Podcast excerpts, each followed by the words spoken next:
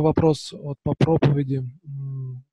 Ну, в интернете я просто и сам слышал, сам иногда сталкивался, что преданные проповедуют в интернете, но в интернете также сидят некие такие, знаете, тролли, хейтеры их называют сейчас. Они специально э, ну, разжигают какую-то ненависть, зло, как-то питаются вина этим. И преданные некоторые ведутся на это, начинают там споры с ним какие-то, бесполезные совершенно споры. А некоторые преданные, они отключают вообще комментарии. Получается, что вот они выкладывают, допустим, какую-то проповедь или рассказывают о себе, но при этом выключают комментарии, и люди не могут обратной связи, ну, преданный не может обратной связи получить, то есть люди не могут обратиться, написать там и так далее. Вот, может, подскажете, как вот правильно проповедовать, как избегать вот этих хейтеров, троллей, как вот вести себя достойно, чтобы они оскорблений не носили, и как бы и преданные не поддавались на это. Всегда будут такие люди. Всегда были такие люди, будут. Сейчас они вот в интернете выступают, им там безопасней.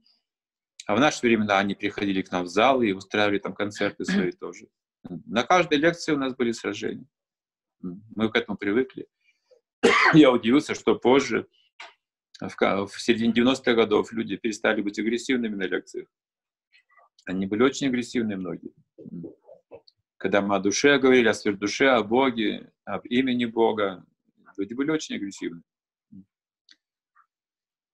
Вот, мы к этому привыкали. Потом, позже, когда это стало более-более научно проявляться, и больше каких-то, ну, не знаю, больше атмосферы мы могли создавать при помощи киртана, и культура, как это больше стало проявляться. Конечно, много изменилось за это время.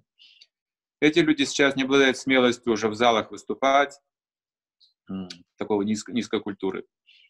Но в интернете они делают свои, свои дела, тамасичные дела. Вот. Там постарайтесь просто избегать, не соприкасаться с ними.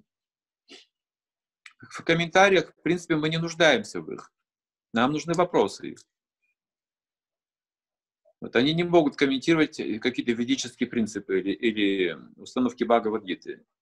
Это не их уровень комментировать такие вещи.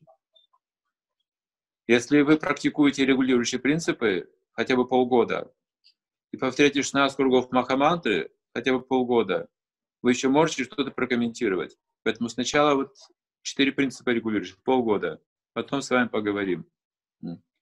Только вопросы. Комментарии не нужны.